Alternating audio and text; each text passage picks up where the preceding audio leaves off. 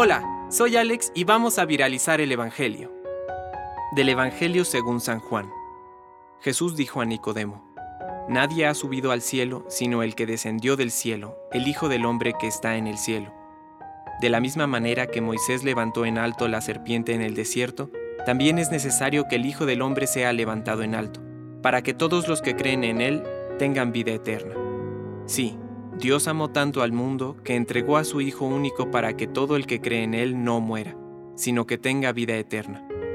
Porque Dios no envió a su Hijo para juzgar al mundo, sino para que el mundo se salve por Él. Palabra de Dios. Compártelo, viralicemos juntos el Evangelio. Permite que el Espíritu Santo encienda tu corazón.